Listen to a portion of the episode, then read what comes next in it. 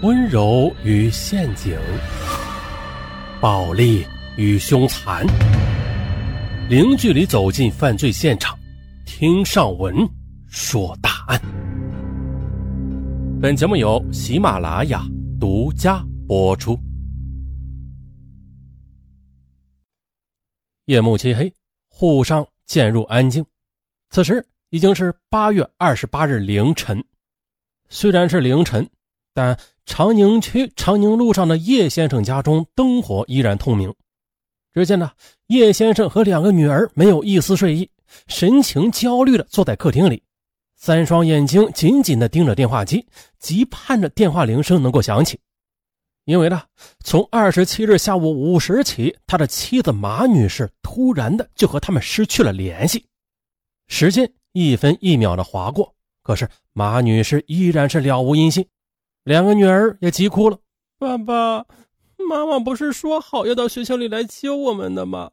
现在他到哪里去了呀？”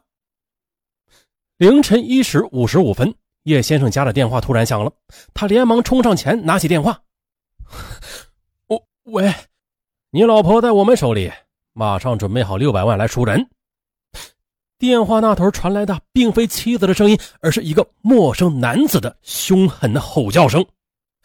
叶先生当即就愣住了，握着电话说不出声来。这时，电话里陌生男子继续说道：“喂，怎么不说话呀？是不是不相信呢？好啊，那就让你听一听你老婆的声音吧。”随即呢，叶先生便从电话中听到妻子的哭救声。怎么样？这下应该相信了吧？你老婆的车子现在停在闵行区的三鲁路的鲁南路口，你可以去把它开回去。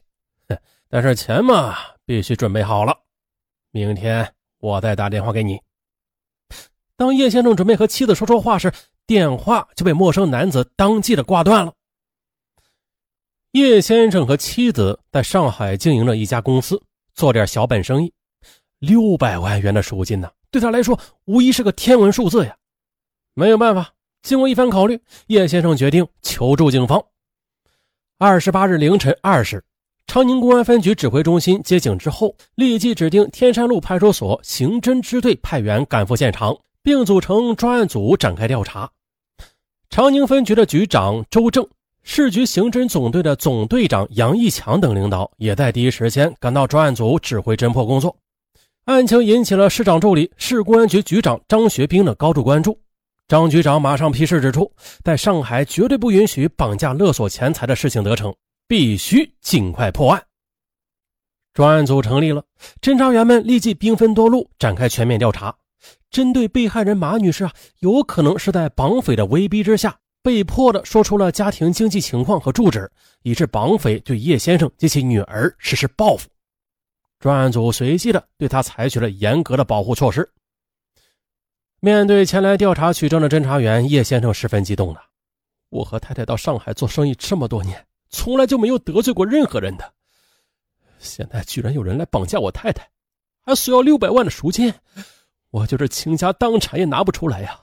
你们，你们一定要帮我，一定要帮我，帮我尽快把我太太解救出来吧，否则我们全家人就没法活下去了呀！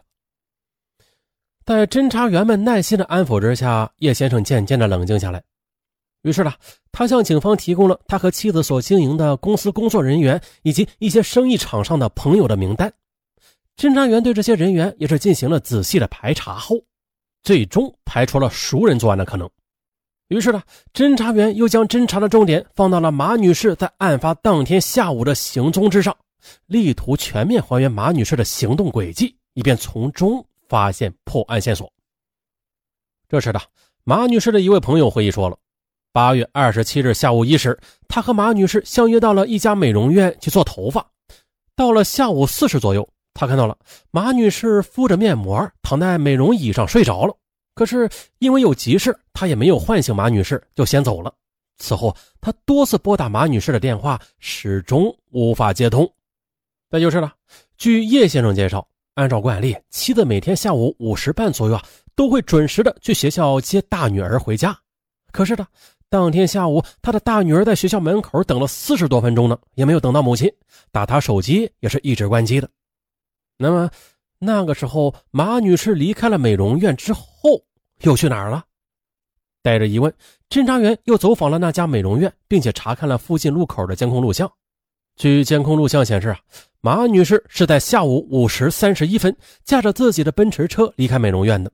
但是随后呢，他并没有按照惯例去学校去接大女儿，而是啊直接驱车到了附近的古北家乐福超市啊，最后又将车开到了五楼的停车场。经过分析监控画面，侦查员发现，从车速和行驶轨迹上看，这奔驰车行驶流畅啊顺达，也没有任何的顿挫不熟悉感。由此表明，这车子是由马女士本人驾驶的，也就可以肯定的说，马女士是离开美容院之后，她被绑架的。但是，马女士她为何突然改变行程去了家乐福超市呢？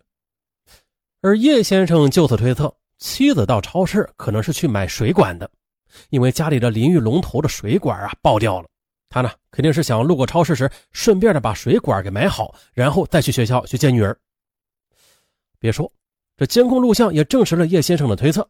只见呢马女士在超市匆匆的买好水管之后，于五时四十分离开了五楼停车场。五时五十六分左右，她驾驶着奔驰车驶出了家乐福超市。离开超市后，这马女士为什么没有去接女儿呢？她驾驶着奔驰车又到哪儿了？为了解开这些疑团，侦查员决定排查家乐福超市周边的监控录像并且啊将查看范围向周边地区延伸。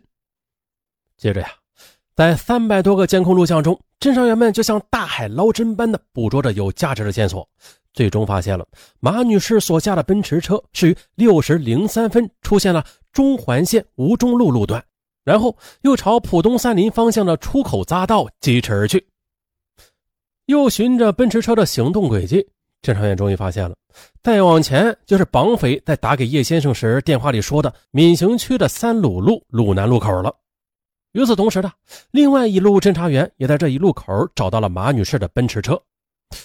两条线索同时交汇在这一个路口啊。这案情似乎是有了突破，但是经验丰富的侦查员并不这么认为。贸然去取车的话，他们认为很有可能是绑匪为了试探叶先生他是否已经报警而特意设下的圈套，稍有不慎就会惊动绑匪，从而威胁人质的安全。为此呢，专案组决定了，一方面严密的监控停放在三鲁路鲁南路口的这辆奔驰车，另一方面继续查看分析监控录像，全力排查出案发的第一现场。而在盘查监控录像时，显示了马女士在家乐福超市时，周围没有任何可疑人员的出现，也没有被人盯梢的迹象。为了证实马女士是否是在驾驶途中遭遇绑架的。这侦查员们就特意的找来一辆和马女士相同型号的奔驰车来进行模拟实验，结果发现这款车辆的安全保护性是非常高的。当驾驶员上车进入驾驶室十秒钟之后，这车子就会自动落锁。还有呢，如果车速达到十公里以上，它呢就会自动的锁门。因此呢，专案组基本是排除了马女士是在行驶途中被绑架的。而就在此时，一个小小的细节却引起侦查人员的注意。他们发现了监控录像画面显示的时间是案发当天下午五时四十分，比标准时间慢了两分钟左右。